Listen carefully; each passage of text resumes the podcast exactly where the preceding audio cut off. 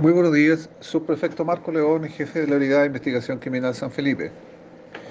Damos cuenta de la obtención de una orden eh, judicial de entrada de registro emanada por el juzgado de garantía de Putaendo a través de una larga investigación por el delito de microtráfico que se materializó el día de hoy con un ingreso a tres domicilios de esa comuna.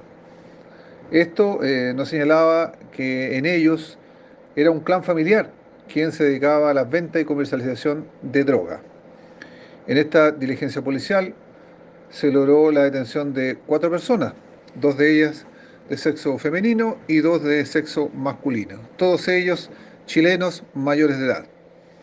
Al mismo tiempo se logró incautar la cantidad de 1.020 gramos de cocaína base, 4,17 gramos de clorhidrato de cocaína y 23,67 gramos de cannabis sativa en estado vegetal. A la vez se logró la incautación de 124 mil pesos en dinero en efectivo y todo esto, la suma de la droga incautada, asciende a 5.161.050 pesos.